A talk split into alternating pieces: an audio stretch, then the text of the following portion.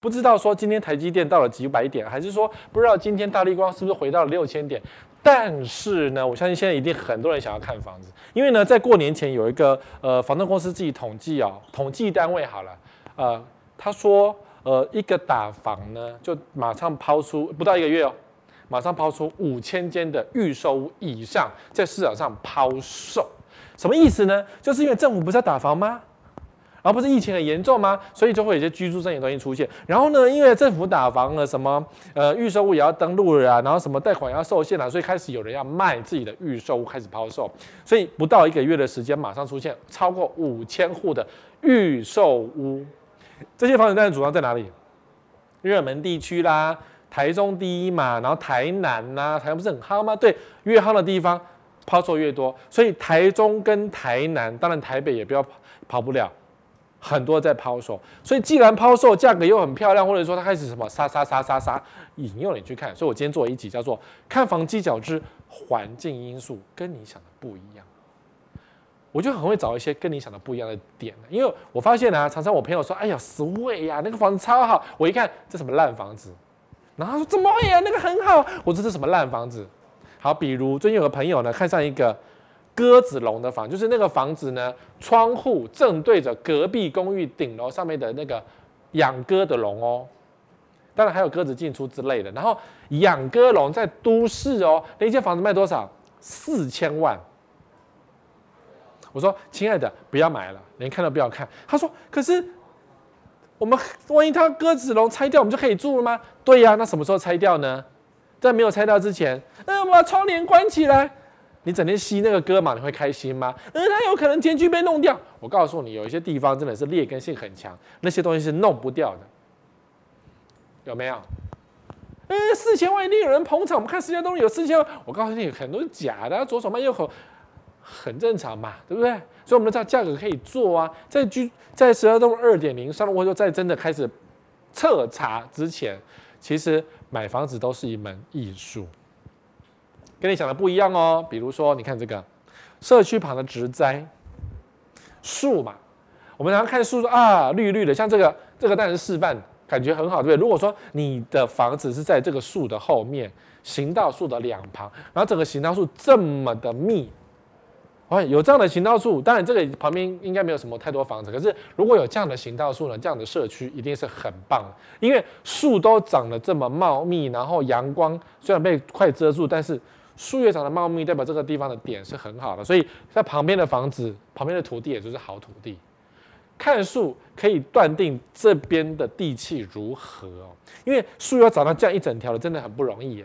只是我们中华民国台湾常常就是一个说剃头就会整片剃头的地方哦。那你当然遇到整片剃头的地方，你就要小心那个地方的管理是不是很怪。不管你是花上亿的房子买，还是花几百万的房子住在它附近，突然间有一天。你的行道树这么漂亮的被齐头式剃头了，那就代表这个里长问题，这一区的管理有问题，这一区真的就要考虑是不是不要住了。好，但如果你看到这样的话，就代表这边地气很好，环境舒适，你要考虑住这种这样子的环境。哈，这是好的哦，示范带哦。那当然，因为太密的话，就如果太阴森，你走在这种林荫大道里面，觉得阴森、觉得冷、觉得空虚的话，那也是太 over 了。因为其实。有一些地方真的是树太多，多到连阳光都进不去，然后飘就容易长在底下之类的。好，有有树很多，然后造成房子跌价的情况。你说我可以修改就好了？没有，行道树有些是当地士绅在管的，他说不能动，公所不敢动，知道哈？好，再来，这个是封死的人行道，也是我们比较常见的人行道。很多人行道就这样子封死了，就你看，嗯、对不对？这边有个电箱啦、电表箱啦、然后呢，树在这里，对不对？它的长大的孔就这一点点，就一点点，一点点。很多都市都长这样，对不对？对。所以你遇到这种封死的人行道，是代表什么？当然，因为建商盖房子的时候需要绿覆率，就是建造的规定，就是需要多少面积的树种在附近，这个是建造规定哦。然后依规定需要种一排树过去，那很多烂建商就会种成这样。就好了，交差。那之后呢？国安会自己负责。所以你看啊、它的绿洞，或者说树篱的洞，如果是这么小，这么一点点，然后想养一棵大树，有可能吗？不可能。所以一个台风可能整排就被吹倒，就倒掉。但或者说，如果说今天这个树啊，它种的是小叶，哎，小叶懒人，这个树种叫小叶懒人，好，就是那种高高的，然后伸出去这样。如果是认真培养的话，树形是很漂亮的。但是呢，如果你旁边的洞太小，风一吹，树就倒了。所以很多建商喜欢做那种很简单的事情，就是挖个小小的洞，然后塞一个树，然后反正树死掉就好了。万一树死不了，根太强了，就整个钻过去，那你们家地下室就漏水了。所以树种跟树的情况可以决定这个社区的命运哦，真的是决定命运。你说，嗯，那是公共的事情，我们不要管就好了。不是，到时候你们家漏水，你们家地下室漏水，也是要花你的管理基金去付的啊，懂吗？好，所以跟你是有关的，不是没有关的哦。你找这个树种之前要确定好这是什么树种啊，因为有一些树会臭，会臭哦，在它放那个花粉的时候臭得要命。然后你说好了，樱花大道很美，对不对？其实樱花大道是很容易让那个鼻子过敏的。在日本，日本的二三月的时候，满天的樱花，对不对？当地人快要疯掉了，因为樱花放出了粉。花粉实在是太多了，所以因日本有那种专门为樱花而做的口罩，它不是医疗型口罩，它是为了太多因为花粉而过敏的人戴了口罩，因为实在是受不了了。那台湾那个，比如说像天母有一条那个栾树大道，那个时间到了就变成黄色了，也是很好看。但如果你是一个体质容易过敏的话呢，就不能够住在有这种大规模行道树的地方哦。所以我们看社区啊。新城，如果预售看不到嘛，预售看不到，因为预售建商就不管你了。成屋的时候呢，如果这孔洞太小，你就要想一想，管委会是不是要多花点钱来做这个树？如果呢孔洞这么小，然后树又是一个那种根系呀不足就会倒掉的那种树的话，这个社区就要多花钱了。好，这样哈，光是一个树就可以讲这么多哎。我们接下来还有很多。平常你看不到的东西，或是平常你看的，以为是一个很棒的地方，结果是一个错的地方。你看，像这种东西，你就一定不会注意到。看起来那个社区旁边那个道路啊，黄黄的，那么细体啊。看房子你留意这个吗？你不会，你会不会留意？我会留意耶。有这样的情况，就代表说管委会疏于照顾，或是这个地点不适合种树。所以有些地方是真的不适合种树，或者是说这边生病了，整排都要铲掉，就是要花钱。然后或者是说这个住户不 care 这边，哎，有住户是不 care 的哦，会觉得我浪费那么多钱在植栽干什么？我们社区拿来花不是很好，为什么要给树呢？然后就不 care，等到死掉后的用水泥整个浇灌，或是直接铺草皮，这里就解决了。那就代表说这个社区的管理，你觉得你合不合？如果你觉得跟他很合的话就住，如果你觉得不行哎，他连这种都舍不得花钱，这一点点就要抠，到时候你的垃圾储藏室是不是就被取消了？因为我有朋友啊，我讲过嘛，他买在。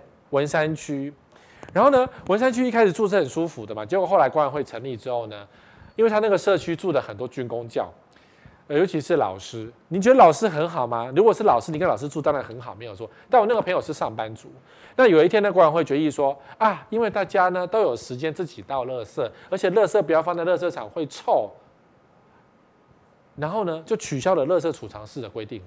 也就是说，今天如果你要倒垃圾的话，你自己要去追垃圾车。对于老师来说呢，他垃圾车来的时候，他早就已经回到家，所以他觉得无所谓啊，我们可以节省管理费啊，节省一个月四万块的一个清洁人员的费用，不是很好吗？然后你自己在路边垃圾倒倒一倒就好啦，对不对？所以有些设计的老师很多的话，他们真的觉得说，这个钱四万块省下来拿去修漏水，拿去补东西，划算多了，为什么要放在垃圾这件事情上面呢？但我朋友就不是喽，他是一个正常上班族，他每次下了班都七八点，怎么可能追垃圾？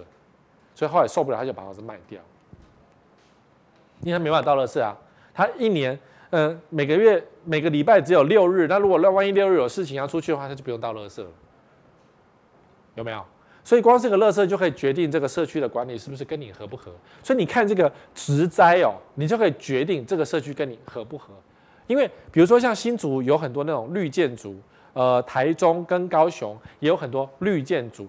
绿建筑可以抢到很多容积，但是这个容积要花钱去养的，社区要花很多园艺费来养这些园艺，就看你觉得划不划算。你不要以为绿绿的就应该很便宜吧？呃，树浇浇水、剪剪剪就好了吗？不是，我们社区也不大，剪一次树要七万块，他减三天，工人要减三天，派十个人来减三天，七万块。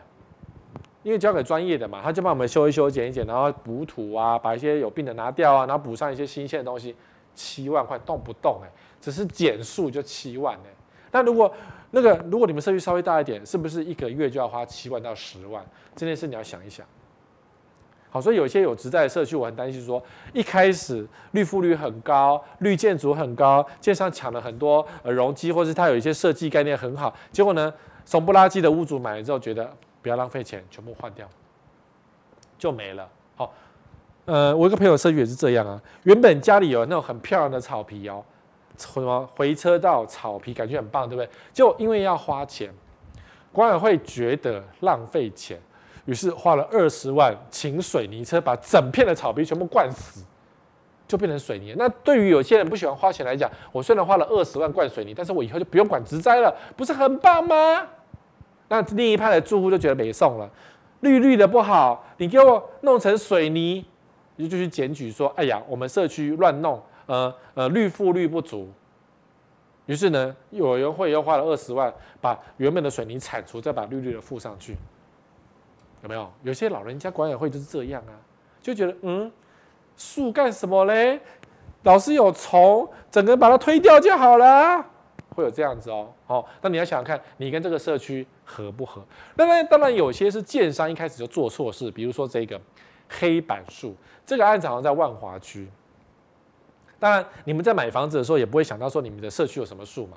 我有考虑到，我当初有考虑到，你们有没有考虑到？我不是很确定。可是呢，这个社区呢，就是当初树，你看这个树根这么的粗，这么大，你感觉是啊，我们社区有个大树，不是很好吗？大树好乘凉啊。很棒啊，对不对？感觉很好，对。可是他他送建商给的是黑板树，结果后来呢，这个根越长越长，越长越长。有一天社区漏水了，找不出原因，然后水电工到底去照，就发现原来漏水原因是这个树根撑破的。建商再怎么保证说，我告诉你啊，什么只在旁边种什么铁条，有没有铁片把它封住就不会怎么样了。要什么铁片很强，我们焊死的，所以那个树根绝对出不去。我告诉你。树是非常厉害的，只要这块地气是养人，这个地方是有阳光、有空气、有水，就是地气是好的情况之下，因为有些地方地气不好，树就长不高，这个地方树就死掉，会有这样的情况哦。然后如果说这地气是好的，可是建商种错树了，就会像这个社区一样，黑板根的那个根啊，沿着它的那个排水孔到处钻，到处钻，就会把排水孔全部堵死，然后开始地下室漏水，因为树根钻下去了。黑板根的根是非常的强，所以大树底下好乘凉没有错，但是呢，你应该就要漏水了。如果社区的黑板根，记得赶快挖一挖，卖掉也好，移植也好，不适合在社区里面了。那当然了，在桃园的龟山有一个社区，我觉得很离谱。我曾经在我的脸书上写过一阵子，然后建商还是依然故我，我很担心买这个社区的人，你以后真的会死得很惨。就是落雨松。你不要看落羽松看起来漂亮，对不对？我们今天去什么桃园八德去拍那个落羽松，很美，对，那是很美的时候。可是落羽松最有名的是它的气根，就是一根一根像恐怖异形一样。然后呢，它需要很多的水，又长出很多往上窜的气根，气根尖尖刺刺，所以以后小孩子跑到这边，万一跌倒就会受伤，因为气根。老人家滚过去，万一不小心被绊倒也会受伤，因为只要跌倒就会受伤。然后呢，你纵使不跌倒，有水就容易养蚊子，所以你们社区可能蚊子会很多。因为树在底下，你也不能够喷，呃，漂白水或者什么杀虫剂吧，那树就被你杀死。杀死还好，万一没杀死呢？你们家就是登革热的培养地了。又湿，湿气很重，又有一颗一颗尖尖的东西往上窜，我都不知道这有什么好哎。然后呢，好啦，你忍受这个，你用栏杆围起来。那落羽松是什么？就是每换季的时候，它会叶子掉满地啊！你们家扫到死了，到处都是落叶哦，它会落光光哎。所以我是说，出去玩拍完美照很棒，可是如果你在家里有落羽松的社区，是绝是绝对是绝命终结站。但那个建商好像不为所动，所以啊，追求网红的东西在社区里面是不好的。我看到都觉得呀，稀罕哦，而且这个气根之强的，你们家一定漏水。一定漏水，一定漏水。好，拜托你看到这个的，在桃园龟山的某社区呢，或是说你赶快解释一下你的合约书，你当初的那个建造图的绿化图上面就有写是什么植种，绿化图建造绿化图有植栽的品种跟树径有写好，建商就要照这个写好的东西种给你。好啊，如果说建商真的不小心真的弄了落雨，说，麻烦你管委会跟他要折现，赶快换一种，换了一个树种，不要有这个树种，这个太恐怖了。但我相信那一家建商绝对不会理的。那个建商的目前的有名的讲法就是，你去告啊，你去告啊，我一合约给你一个落羽松社区，你自己当初因为落羽松买的啊，不爽是不是？你去告啊，漏水了，你去告啊，哦，老人家跌倒死掉了，你去告啊。哦懂吗？所以植栽很重要，不要乱种哦。好，好，第一个植栽是这样，光植栽讲这么多，你们看到树都觉得很棒，看到社区有植栽觉得这个社区很棒，其实不是这样。第二个更夸张、更离谱，公园不是每个都是好的。所以哥，有公园第一排不是很棒吗？没有，公园并不是每个都好哦。看到公园不要太开心哦。比如说，好，现在已经放，已经开学，对不对？是。所以平常一到五的时候就没有小孩，但呃，如果说那种小小孩还没有上幼稚园，可能在幼稚园。啊，如果是有阿公阿妈带的那种小孩，可能呐、天气好的时候会带去公园溜一溜。但假日就会有公园，就公园就会有小孩子去玩。所以你假日想要看房子的时候，记得去看一下你你喜欢的社区的旁边的公园是谁，是谁在公园里面。好，你看有小孩子玩得很开心，小孩子愿意在地方玩。OK，这个是。这个公园应该是好的，因为小孩子很敏感，他觉得这个地方觉得很潮湿，觉得很阴冷，小孩子都不玩。除了小孩子喜新厌旧那种爬两次楼梯，他就不想玩这个溜滑梯之外，好，这个地方觉得很不舒服，或是有臭臭的，小孩子就不会来玩。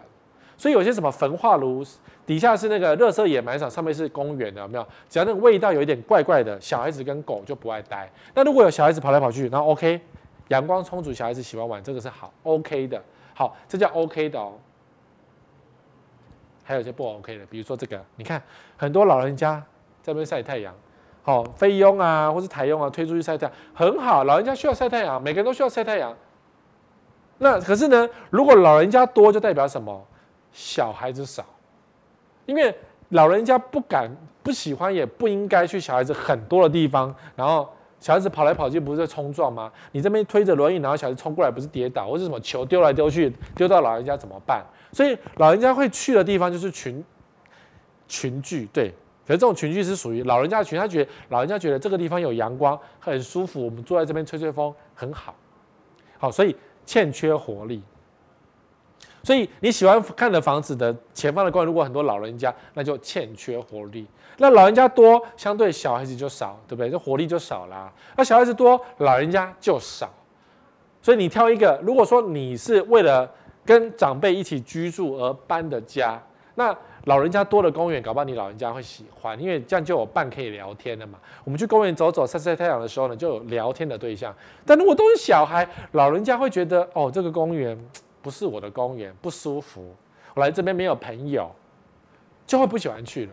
好。所以公园很重要哦，公园很重要哦。你要想好公园是干嘛？如果你只是看看绿绿的话，那是公园第一排看绿就好，那就不要任何机能，因为现在公园都有机能。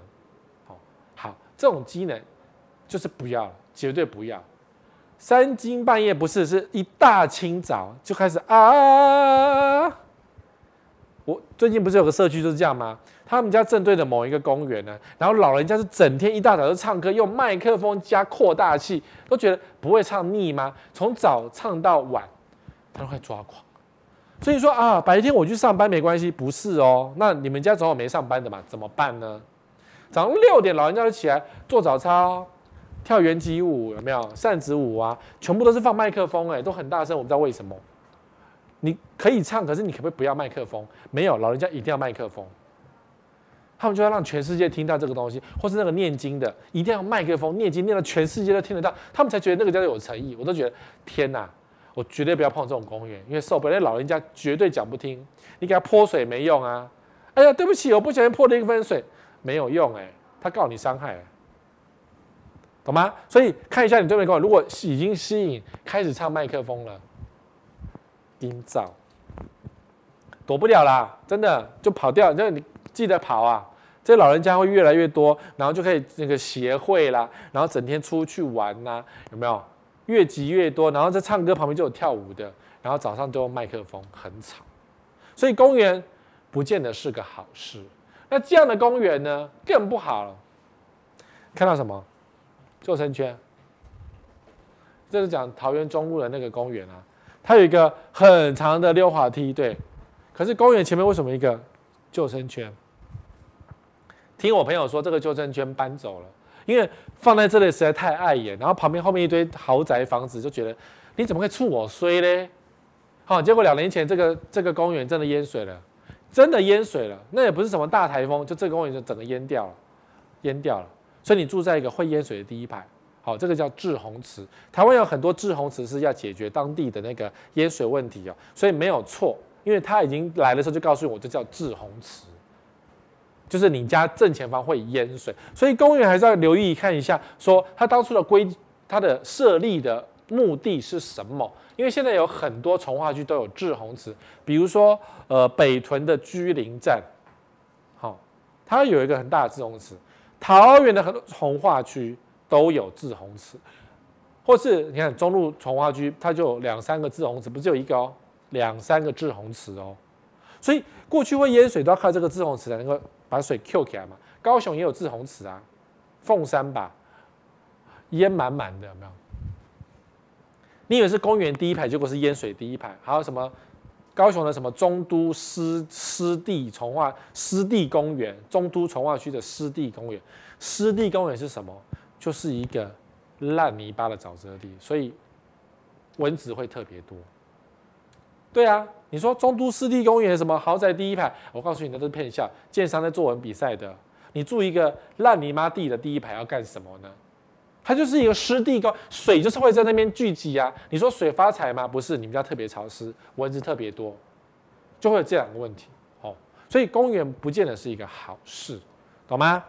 好，还有一个，这个公园看起来不错吧？有小孩，十位哥不要。骂了，还有很多候选人贴招牌，还有广告，什么装潢网，还有什么，还有候选人，还有那个游乐，然后什么感觉都有那个防止小孩子跌倒的那种软软的东西，很好啊，十位哥，这个不能去吗？我上面写什么？没有老人家之公墓变成福园公园，有些公园呢，你会发现，哎，都是小孩，没有老人家，老人家不去。像这个在桃园哦，这个叫福园公园，他连福福气都写出来了，我好奇，对不对？以前这一个一排，这一个长条状的地方叫做公墓，然后公墓迁走之后呢，就荒废在那边，所以至少市长就把美化一下，做成公园。所以年轻的爸妈不知情，带着小孩去玩都不会知道。可是老人家坐那边一定是坐不住的，老人家知道就这一排就是坟墓啊，你要住这边干什么呢？知道哈，虽然说阳光晒一晒鬼就跑掉，可是老人家心里就知道这里就是公墓，你飘就是。不一定散得掉，对不对？你看，你看，好，有这种游乐场，对不对？我只是举例啦。如果有飘的话，原本是住在这边的，然后你说啊，不能晒到太阳，迷豆子不能晒太阳，它躲哪里？它可以躲洞里面。我只是举例啦，我不确定这个洞有没有。就大家心里会觉得，呃，以前是公墓，呃，乱葬岗，呃，迁掉了，可是，呃，心里就觉得那是墓哎。所以桃园有很有一些社区哦。面对着一排绿，可是那排绿老人家都知道以前是公墓或是坟墓，你就觉得那我就不要去了，因为老人家真的不爱住那几个社区，或是住那个几个社区，老人家就觉得整天轻飘飘的感觉，好像要飞走的感觉，就觉得不舒服就对了。好，所以看到公园就不要高潮，台北人就是这样，看到公园就高潮，看到绿地带就高潮，可是殊不知公园有很多的陷阱，你知道了吗？好，接下来看到高潮叫做这个就是跑不掉的地方，山坡地。好，我当然是放一个那个看起来很恐怖的山坡，这是细致的一个社区。这个社区有一天就哗啦哗啦，前面的树全部都垮了。你要看哦，这个这个坡度也不高，然后也就到这里，然后上面就是房子，所以绿就在这一块，只有这一块而已哦。然后这边有房子在盖，理论上。挡土墙这么厚，然后只有这一小小，照理说应该不会怎么样啊，对不对？就这这一小片的小小的而已啊。这边有房子，这边有房子，这边有房子，那你心里想说，这一片的山丘，应该是很很很感觉很好啊，对不对？每天看着绿山，很舒服，对不对？殊不知越过山丘就啪，现现在这边完全不值钱了，没有人敢碰。这一块绿反而变成一个很恐怖的地方。但你说整个铲平重练好不好？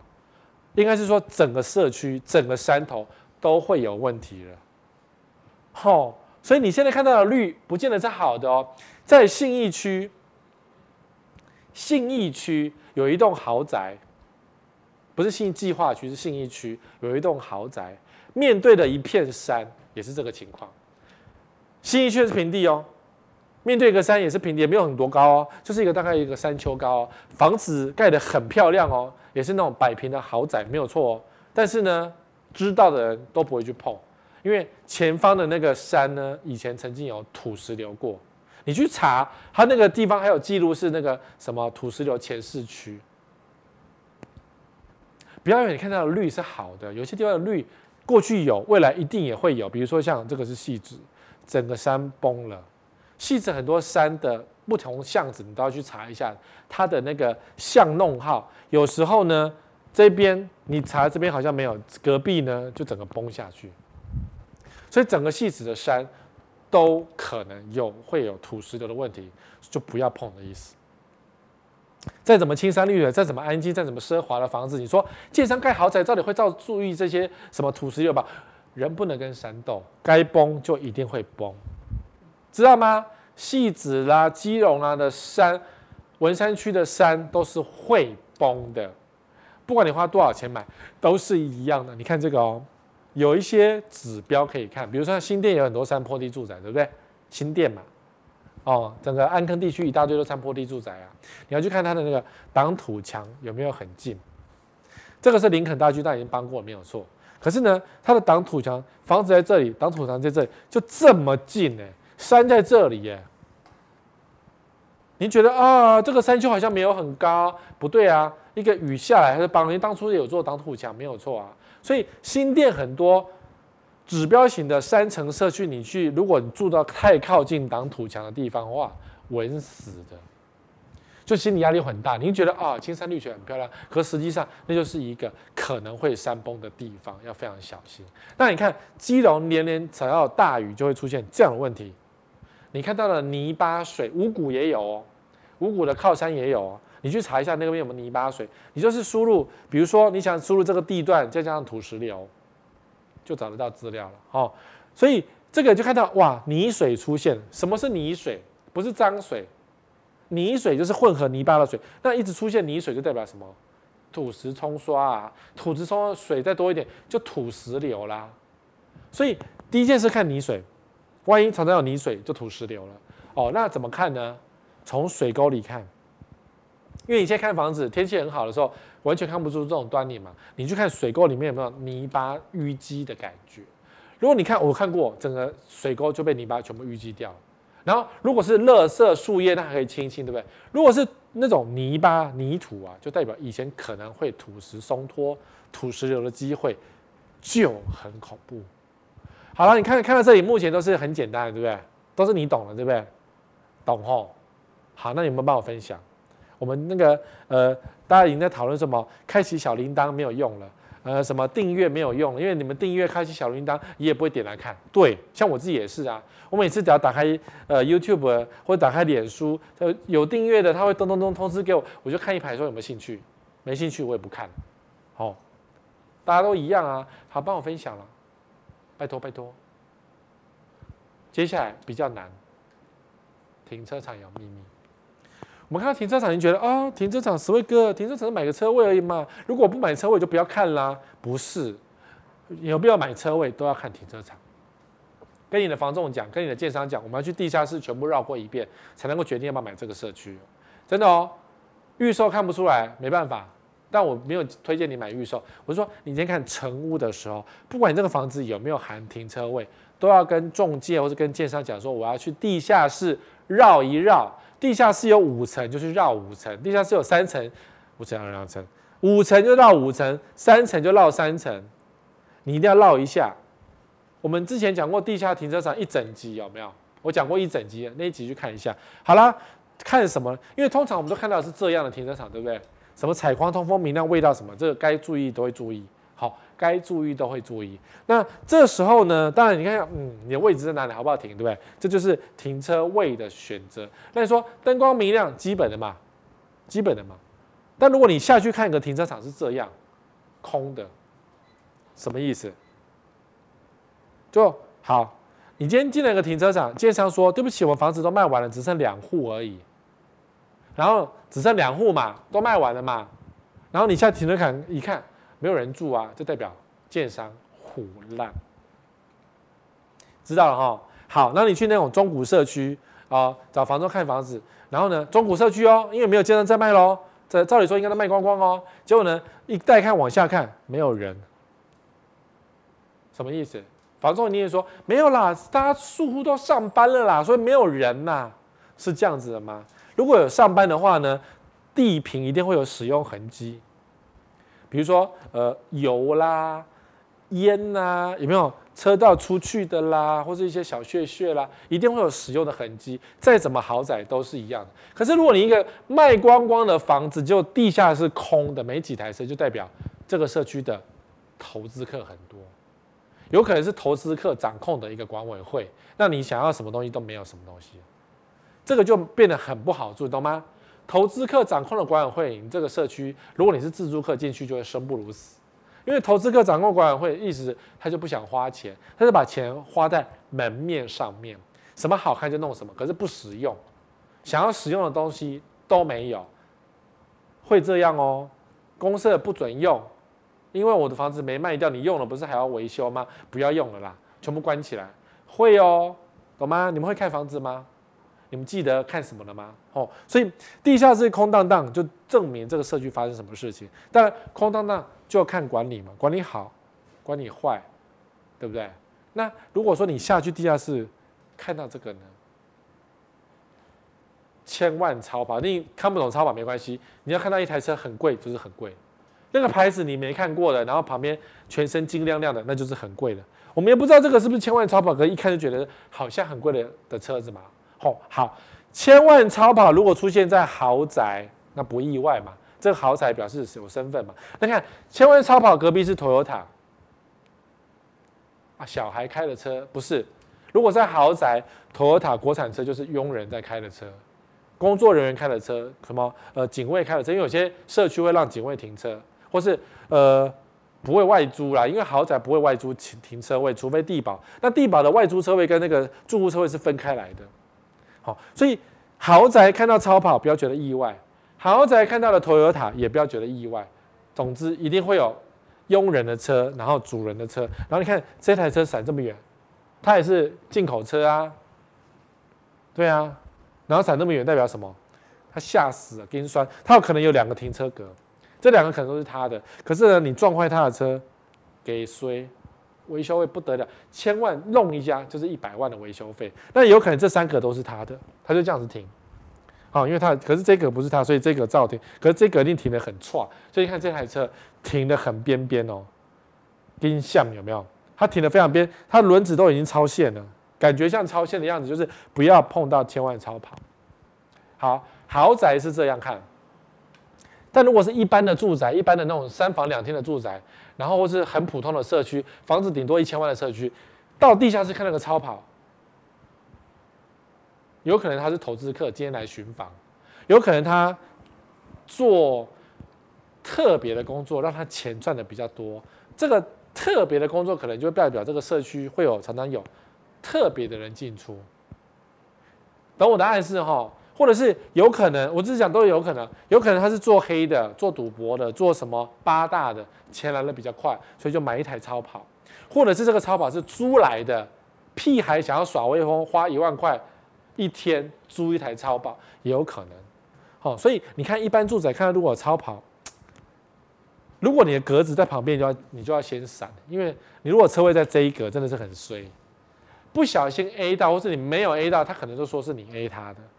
所以最好这个时候要有监视器去照，说到底你有没有车门打开 A 到他的门，好，因为超跑维修实在太贵，所以看闪圆圆，闪圆圆的，当然最好的情况是整排的位置都是他自己买的，就没有问题了。对，就是如果你下去下到地下室去，然后你的位置是这一个，然后看到隔壁是超跑，你要小心啊，能换尽量换，免得生出一些纠纷。好，好的，当然说你看到地下室看到这种，哎，垃圾箱子一堆啊，乱七八糟，停车场怎么会放这种东西呢？你就要去想一想哦。如果你是一个，我不能讲贪小便宜，是说管理等级是一样的，你觉得不要这么紧的，觉得要松一点就可以放很多东西的话，那你就可以挑这种社区了。但你觉得应该严格一点，那就不要选这种社区。这很重要，因为很多管理的方针是楼上看不到，楼下看得很清楚的。因为你在看房子的过程，可能就一个小时、两个小时，要注意东西这么的多，你就会忽略掉很多东西。那有些社区很会粉饰表面。这样子就是烂在里面，好，可能有什么呃管理委员互相告来告去啦，AA 钱啊，社区漏水不修等等的比较麻烦的情势都有可能出现。那当然，如果你想阳台外推啦，停车场乱放东西呀，如果你要方便的话呢，那这个社区一定是很适合你。好，可是不适合我，房价也不会保值，这种社区房价是不会保值的。像是如果有人堆放汽油类的东西，有可能烧起来，都比较麻烦。所以社区有一些麻烦的人物哈，知道哈？好了，那我们看上面的地方啊。警卫看社区的气质跟管理，你们会看吗？通常大家看房子咻一下进去了嘛，公社咻一下看完就走了嘛。你们有在看警卫吗？哎，这个警卫不是老伯伯？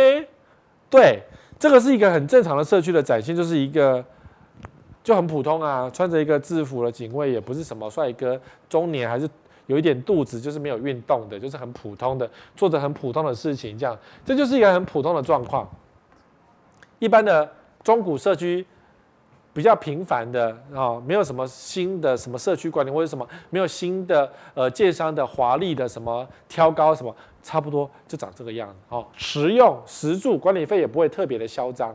我说的嚣张是说，呃，突然间出现一个猛男在这边，然后站着这样，一个月可能要给他五六万块的薪水，没有，就这种实用朴素的社区。如果你想要找个朴素的社区，就买这种社区是对的。如果你要你要朴素，结果上面站了一个猛男，猛男是要付费的，猛男是要付费的。但如果你要朴素，你要很省钱，你遇到这样子打瞌睡的警卫，那当然不太好啊。就可是这种打瞌睡代表什么？社区管得比较松散。当然了，有时候难免晚上值班的时候，二十四小时警卫会比较辛苦，打个瞌睡、打个盹儿也是常有的事情。好，可是如果常常去这个社区观察，比如说你在看房子的时候，应该是晚上九点以前吧？你不会晚上十二点看屋吧？晚上十二点看屋也蛮奇怪的，因为房仲服务你到十二点太辛苦了。那你不是隔天不用上班？就是正常的情况之下，如果晚上经过看到警卫，晚上八点七点就在打瞌睡，那这个表示社区。管理费一定花的不多，你觉得管理费便宜，可是代表这个社区管理不好，容易招小偷，容易随便，然后阳台就会外推，然后随便的人就可以进到你家，你想干嘛就干嘛，别人干嘛就干嘛，要失窃就失窃，反正有些社区就是松松散散，因为费用很便宜。好，所以其实警卫啊，我曾经讲过，看衣服的领子，你看这个直挺挺的。这很棒，对不对？一分钱一分货，这个社区一定管理费不便宜，不便宜啊！而且你要找到这种滴滴哦，看起来像三十岁左右，然后感觉像宪兵退伍还有肌肉那一种，大概一个月的他的薪水就要五六万块，他的薪水哦，至少四万起跳跑不掉。然后一般的那种北北型的警卫都要三万多，三万多跟四万多，对不对？四万多站得这么挺，然后在那边巡逻就这样子站。威风凛凛嘛，小偷不会进去，然后那个呃地方妈妈看的也很开心，小孩子搞不好跟他玩呢，就可能就是让你觉得很安心。所以有些社区啊，我们用的社区呢，他们在车道口就放了一个这样子的人，而且每天是在下午的时间早站出来，早上没有，下午的时间站出来，就是我们社区有个猛男在门口这样乐此不疲哦。一开始建商付钱也就算了，后来呢，交给管委会呢照样摆，他们觉得。地方妈妈看了就很开心，然后社区感觉就比较保值，耶，会哦，所以你付一点管理费有这个好处，找个这样的小鲜肉来你们家放着哦。当然也有个缺点呢，就是板桥有个社区，找了一个，他也算是豪宅社区，找了小鲜肉当社区保全，后来呢，社区保全就上到楼上去跟楼上的女主人拍拍手去了。拍拍手完之后呢，女主人告社区警卫性侵，然后那个警卫就觉得 what，是你叫我上去的，你叫我上去拍拍手哎，然后告我性侵 what，所以只好被开除了。所以找太帅的男生哦，在社区警卫有一点点的坏处，万一地方妈妈真的只想跟你拍手的话，就有一点危险哦。不要以为操守都很好，年轻人血气方刚，经不起各式各样的引诱。好，所以呃。一般宅如果出现了猛男，是代表什么意思？怪怪，对不对？一般宅哪付得起猛男的费用啊？那运气好，像我们社区曾经有一段时间，有两年的时间运气很好，我们来一个警卫是大学毕业生，白白净净的，很干练，呃，身材虽然没有练，可是也是很匀称的那种书生型。然后就觉得这种人怎么可能做警卫呢？哦，原来他住在我们家斜对面，然后呢，他要考公务人员。要考高普考、考特考，没事做，所以呃不没办法去一般的工作，那来当警卫最好了，因为警卫没事可以看书嘛，因为不是打电动嘛，看书上进嘛，所以我们那段时间呢，我们住户都很喜欢这个年轻人，就想说哇，我们花三万块请到一个大学毕业生，白白净净的，也不是那种大肚子的，地方妈妈很开心哎，然后一直喂他吃东西耶，然后后来他已经变肥了。但要去考试就就离职了，这样，所以偶尔会有这样。可是如果说一般宅出现了这样子的情况，是代表什么？应该是投资客的社区哦，因为投资客的社区，投资客很多，就需要一些卖房子的伎俩。所以如果是一个一一两千万那种很普通的房子，然后呢，突然出现一个猛男在门口，那就表示这个社区可能可能投资客很多。那豪宅不意外嘛？你去看地宝外面一大堆。两三个在附附近巡逻，没有一大堆就不意外。好，所以你看到这样子，不见得要开心哦，因为这是你花的管理费啊，一分钱一分货。但是有漂亮美眉呢，地方爸爸是不是很开心呢？嘿嘿，你是不是想歪了呢？对啊，你看，找个这种看起来也不是欧巴桑的女生，感觉像三十岁的女生当柜台服务人员。也没什么不行啦，可是呢，我一看就知道，哎，这建商卖房子广告啦，你懂吗？你新成屋最多就是遇到一个漂亮年轻的美眉在柜台那边买房子，所以呢，男人就会比较开心的而签约。好，可是等到签完约、交完屋之后，然后已经移交给管委会之后，你觉得地方妈妈可以接受这样的情况吗？这很奇怪哦。地方妈妈觉得猛男可以，可是地方爸爸觉得无所谓，反正猛男是猛男嘛。地方爸爸对自己比较有自信的，对不对？猛男来服务我们家，猛男来当保全，猛男在门口站警卫，猛男万一不行，我就把他 fire，我就换人就好了嘛，就没有感情上的负担。可是呢，漂亮女生在社区当柜台不行，温安娜跟那个柜台哈秘书小姐哥哥迪尔，我都把他杀了，把他 fire 了，把温安的小鸡鸡剪掉，就会这样的情况，情境剧在脑中发展，会哦，情境剧真的会发展，然后。嗯、张先生，你的信稍微 nice 一点的女生哦，地方妈妈就不爽，马上被 fire。好，所以有这种情况，大家通常都是卖房子的时候，建商还没有交屋的时候，有那种漂亮的女生站柜台会这样。可是交完屋之后呢，就变欧巴桑，就比较便宜啊，比较实用啊。然后女生有细心没有错，一定是欧巴桑，绝对不是漂亮的女孩。如果有漂亮女孩，就代表说这个社区可能主委是男生，管委会可能都是男生，男生决定这件事情。可是呢，可能地方妈妈就会俩公。现在知道哈，所以光是警卫的男生女生年纪年纪轻年纪广，可以决定这个社区的风格跟楼上是什么样的人。好，你挑选一个你喜欢的一起住，或者你想要你家变成很漂亮的社区，你想要你家有漂亮的美眉站警卫，有猛男站车道。那你就花钱吧，都要花钱的，都很花钱。欧巴桑比较便宜，可是呢，女生呢就比较贵了。欧巴桑很干练哦，其实我蛮欣赏欧巴桑站柜台，什么事都可以做，因为反正也没有什么小偷入侵嘛。警卫的功能变少，可是服务的功能变多了。服务啊，好，那猛男在路口是装饰品，它是花瓶，也是实用的。万一车道有人什么乱小小偷入侵车道，或是小偷要干嘛，或者是路上有人要打架，至少男保全猛男会帮你解决很多问题。好，各有好处啦，各有好处。那你要开心，让地方妈妈开心也是可以的。好，我们看桥，外面的环境有这个桥，高架桥啦、捷运啦都算了。然后桥呢，当然通常我们都觉得，哎呀，这个面对桥一定很吵，对不对？所以第一排到底好或不好，有时候你要怎么判断？有时候你会有点 都觉得好像还可以吧，反正我看的房子就十分钟，好像还可以吧。窗户没有打开啊，有气密装，好像还可以吧。你会这样觉得，对不对？尤其是天气不好的时候，窗户都是关起来的，窗帘都是关起来的，你就忘记桥、高架桥、捷运对这个房子有多大的伤害。好像这样子，我就绝对不买了。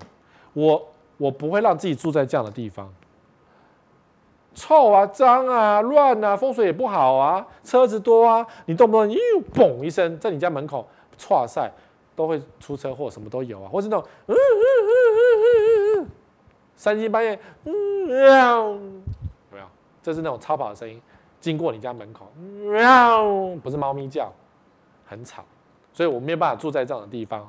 好，上桥处奋力一冲，尤其是上桥处。你看这边的房子跟这边的房子，明显很明显，这边的房子比较不好，因为这是上桥处，这是重阳重划区的那个重阳大桥。汽车要上桥是不是加速马力？机车要上桥是不是加速马力？用力吹，嗯，对，所以这边就黑烟比较容易多，然后黑烟就冒到这边来了。但是所以说这边也会有黑烟，会，所以上桥上现在，但这个烟会比较靠这边嘛，靠对面可能少一点。如果这个马路够宽的话，因为我记得重阳重划区那边桥是很宽的，所以你看这边，哼，往上冲，然后那黑烟就冒出来，臭的要命。好，所以如果上下的桥处没有红绿灯，然后只是一条往上冲的引道的话，你就要特别留意。上桥处的这些房子，虽然可能有开阔景观，可是你家就不能呼吸了，你就必须要花钱装全热交换器，拜托一定要装，这个跟空调一样的重量，一样的重要。好，但不是空气清净机哦，它不只是空气清净机哦，就是你脏空气进来，然后再经由你的大白空气清完后，家里变干净，何必呢？你直接空气进来是经过过滤再进来是干净的就好了。我没有在业配全热交换机，任何牌子的全热交换机都一定要装。所以你住在这边的这一排就是窗户不能开，窗户不能开，因为开了就毁了，又吵又臭，身体会健康会有问题。不要住着住着住着就得肺癌，这样不划算哈。那如果你下桥住刚好有一个红绿灯呢，就会变成这样。欢迎来到中华民国台湾，不要以为只有台北会这样，全台湾都是这样。只要是机车族，市中心就是下桥瀑布。然后你房子如果住在旁边呢？我靠，臭死了没有？虽然你觉得奇怪，可是附近都会有空气污染的问题，因为机车很臭，汽车也很臭。就是如果这边是个红绿灯，你在旁边是桥旁边，不管是正面还是背面，附近的空气都非常的脏。所以像我住板桥这边，有时候我来呃来台北。进城我会走六五快速道路，可是我今天要弯到六五快速道路呢，那个地方常常塞车，旁边有一排的社区，我都觉得那排社区住的可能都要得肺癌，因为常塞车啊，然后废气一直排啊，然后往前吐一下吐一下吐一下，黑烟就冒一下冒一下冒一下这样，我都觉得那个环境真的不是人住的。可是呢，常常就有网友问我说，前方第一排不要住，那背后可不可以？背后我没有看到塞车，可以吗？空气是整坨过来的耶。它不是只有提供正面第一排，背后的一样是脏空气耶，你懂吗？所以不要以为背后就没事哦，什么后洞没事，前洞就有事，不是哦，是全部都有事情哦，懂吗？不要只以为只有面对的，是整栋都有事，整区都有事哦。那像这个就是一样啊，塞车的桥，这个是北二高，每次我经过北二高都觉得很荒谬，就是北二高，然后旁边是一。一堆看起来像豪宅的房子，我有朋友好像住这里，这是三峡吧？好像是三峡的样子，还是桃园？我忘记了。总之呢，就是常塞车啊。然后呢，我就可以看到，哎呦，挖鼻孔啊。所以你看，这个社区是豪宅社区，它就反射玻璃全部做起来，让你看不到里面在干嘛。But 空气嘞，空气品质之糟的，所以低楼层全部被看光光啊。你看这一户没人住哎、欸，这边是不是有贴一个东西呀、啊？就是你都可以没事做被研究。那你在家里挖个鼻孔，哎呦，塞车看得到。你以为楼下看不到，其实楼下看得非常的清楚。没事啊，给他看呢、我是蜡笔小新，这不是很奇怪吗？你 OK，你女儿 OK 吗？你你让女儿这样子看，你老婆 OK 吗？你让老婆这样给人家看，你会爽吗？好，那我们不要讲看的话，就是空气污染特别的臭。住在这种房子一定要做全热交换机，而且你不能开窗，然后定时换医疗级的滤网，你们才能够住在这种房子。感觉一望无际、开阔景观，结果下面臭的要命，知道哈？然后呢，这个引道也有杀伤力，这个是在板桥，很多上下桥的引道都有，全台都有。我只举了这样的例子哦，这是例子。板桥嘛，要上华江桥，就是对不对？然后这边是一个快速道路下来的地方，六四快速道路，这就是从化区，江翠北侧从化区这一区房子盖的也不少，可是杀伤力很强。看我的手，这是一把刀，对不对？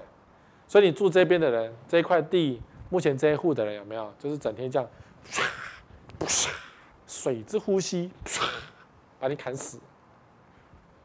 嗯，我们是绿地第一排，等它盖起来就没事。我告诉你，全部就都被砍到，所以这边的房子都不好。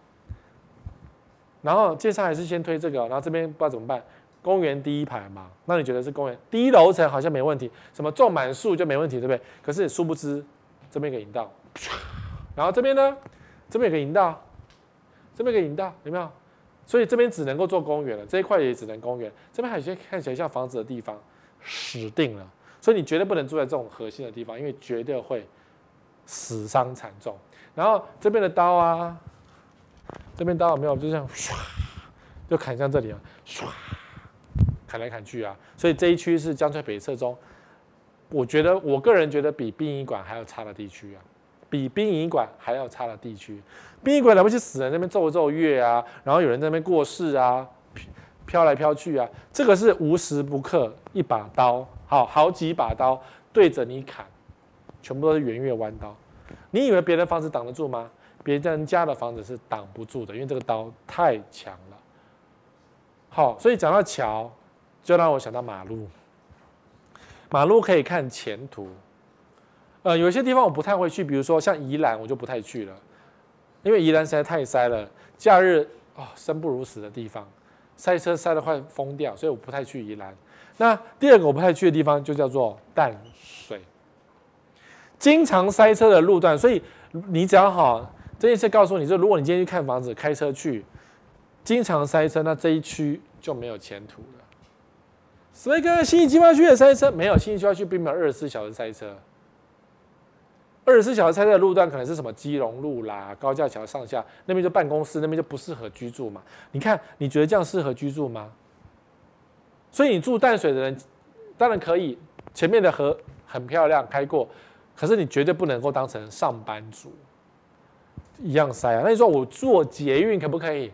可以，你们家只能空气不好，因为这一上班只要塞车，你们家空气就不好。去也塞，回来也塞，常常是淡水的状况，所以我淡水很不推荐的原因就是太容易塞车了。环境景观好，但空气很恐怖。哈，一个是塞车，你就不想住，这地方没前途，房价拉不起来。对，淡水的房价就是拉不起来，就是拉不起来。第二个是呢，常常会蹦的，这种地方不能住。在哪里啊？竹北的中华路跟新隆路口是目前竹北最危险的路口，不是之一，是最。第一名，Number One，常常就动不动蹦一下，从那蹦一下。你看住这几个社区又怎样？三更半夜砰一声，你会噎死吗？搞不好住户都得噎死啊！飙车主又撞到，噎死。可是不是啊？万一你小孩走在路上被撞到怎么办呢？或是你开车被撞到怎么办呢？这路口太危险了。所以每年呢、或者偶尔啊，大家会更新这样的新闻，叫做全台十大易肇事路段。第一名是哪里？竹北市中华路兴隆路口，一年啊出现四十三个肇事数啊，弄了四一年撞四十三次，哎，这个是某一年的统计哦。后来我看到那种有一个路段是一年撞一百多次的，太恐怖了。每个县市都有这样的一个统计数字，你要自己去看。我这个是全国某一年的数字哦。第二名是桃园的中山路跟上海路口，弄龙戏哦。永和的福和、竹林路、永贞路口，因为那个好像是个大转弯的样子，所以常常可能抢红灯啦、抢黄灯啦，或是一绿灯，叮冲，F1 赛车对撞，常常发生。那你住在这个路口，你们家就是煞气很重，然后整天蹦蹦蹦，爽死你，这个心脏都会跳出来了。好，什么？呃，再来永中正路德和路口，交通繁忙地区啊，超繁忙的。然后中立的中美路延平路口，哎，这也是交通，因为中美路在过去可能可以上高速公路了。好，呃，台三线三民路春日路口啊，你看大马路啊，中立的中山东路环中东路口车多啊。中山路大关街口，新庄哎，下新庄哎，车多吗？你们车速也很快哦。平常看起来没什么车，然后就省省省，车速很快就撞。斗六，斗六，斗六，有没有斗六的朋友？有斗六的朋友吗？请给我刷一排爱心。有斗六吗？你们家居然上榜哎！中山路西平路口，感觉也是市中心，因为中山路就是市中心。台中市西屯的广福环中路，这些是十大，每个地区都有自己的十大。都很恐怖。那我第二个地方不喜欢去的地方是桃园，因为桃园常常有这样的一个自以为是的设计哦，我都觉得心浮气躁。后来发现桃园的房价真的拉不起来了，不爱回去了。你看，桃园通常是三线道，有时候是两线道，有时候三线道。最左边呢是左转区，但是呢常常就会有这边有人临停。你说台湾的水准怎么这么差到这样？是。服务民众，我只是招个计程车，我只是下车而已，不行吗？我接个人嘛，我妈妈要上车可以吧？可以吗？他红线给你停，黄线给你停，什么线都给你停，那这边就塞住了，对不对？然后只剩中间嘛，中间车道，所以常常是塞车。那左边呢？左转道，所以要左转会停在这边，就停住了。所以呢，整个桃园的主要马路只剩中间这一条路。哎，主要干道只剩一条马路，这个这个地方怎么怎么怎么办呢、啊？最贵的地区哎，艺文特区哎，你懂吗？所以有很多地区都这样啊，每每个路口在上班的时候都塞到爆，上班的时候真的塞到爆。所以你不要以为说这是从化区，我告诉你，去看房子，从化区的路灯要算一，那个什么红绿灯要算一下。有时候你可能上个班开个车要等十个红绿灯才能够出某一个路口，那个都是你花钱买下去的时候才会发现啊。所以你必须要必须要去试住，早上上班时间去观察这个地方是不是你要的，再来决定是不是要住这个地方，不然你就会痛不欲生。那当然这个东西也是很讨人厌的，叫做公车站牌啊。你看公台湾的公车跟计程车就是一个世仇，有没有？然后我们这种开车的或是那种骑机车，就是那个被苟且偷生的，被那种。被蹂躏的对象，每天只要开车都这样，公车就一定从内侧钻出来，然后诶有客人招手，他就切到内侧，切来切去。那计程车也是啊，有客人就切，没客人就出。然后公车跟计程车就会常常这么交替，都不知道为什么。你好好的车道不开不行嘛？然后台湾的公车也是，接完客人就一定要冲到最里面，所以整个马路都是他公车的意思啊。公车这么大，你非让不可啊！他撞过去也是他，那不是他的车，那是公司的车啊！就有人真的横冲直撞，那我们这种开车跟骑车真的是被荼毒的。那计程车也是一样啊，他想要赚钱，所以哎，有人到这，不就马上过去，他也不管到底是怎样。好，计程车不要来骂，不要骂我，你们自己顾一下自己的素质。有些车队的素质真的很恐怖，就是这样。你不要讨生活，然后整天上出车祸，很恐怖，有没有？可是呢，你们家如果是旁边有公车站牌，就不要太得意了。公车站牌前后常常就会发生这样的情况，因为公车要切进来，公车要切出去，给得的弄细啊，弄丢。所以你看啊，台北市有锁定十个路段的测速，就是防止飙车或者是常常撞到的地方啊。比如说台北市的最烂的路段是什么？中山北路二段。哎，二段不是树很漂亮吗？不是有一些豪宅吗？不是 LV 什么鬼，对不对？二段超烂的，然后它就是那个超速失控的十大路段，你看每个地方都有，你自己查你们家住哪里。第二个是北安路，你看大直豪宅，市民大道，你看，对，要去夜店转什么中央东路的地方，懂吗？每个地方都有这样子的一个统计跟报道，你可以去找到你们家哪个几大路段是什么车祸路段的，就尽量不要住在那边那万一你住了怎么办？你看中山北路二段，感觉很舒服，你买了，你住了，开门就是出门小心一点，开车门的时候不要碰到三宝，你自己也不要成为三宝，打开车门把那个机车族击倒，不要做这种事情，因为那就是一条人命了。好，那叫人命。好，然后再来，有些地方就出现一个奇怪的新闻，这个新闻很妙，富商在官月储乃撞烧两千七百万超跑。新闻是这样的，就是有一天呢，有一个很有钱，我们要讲富商干嘛？就是一个富商载着一个漂亮的女生，然后在还问得好，在淡水淡海新世界撞到路，撞到什么树，还撞到什么？他说天雨路滑撞到车，超跑瞬间起火变废铁，这样。哎，还知名建设董事长哦，超过十亿哦。他就是载着漂亮的女生去淡海新生玩啦，讲白了就这样啦。然后呢，还有个新闻更好笑，就是为什么这个超这个富商载着这个美女到了淡海新生上去开车，就跟那女生脖子扭伤、手断掉啊？富商毫发无伤，因为开车的一定是安全带嘛，超跑这样开嘛。但为什么女生就落掉脖子落掉？他是怎么样？没戴安全帽戴？在干什么呢？我看连安全帽也没有戴了吧。所以哈，有些地方就是留有这样的新闻，就代表飙车族特别的多。其实，在一些没有人住的从化区，像淡海新市镇，动不动就有超跑这边省省省里面跑一下路嘛。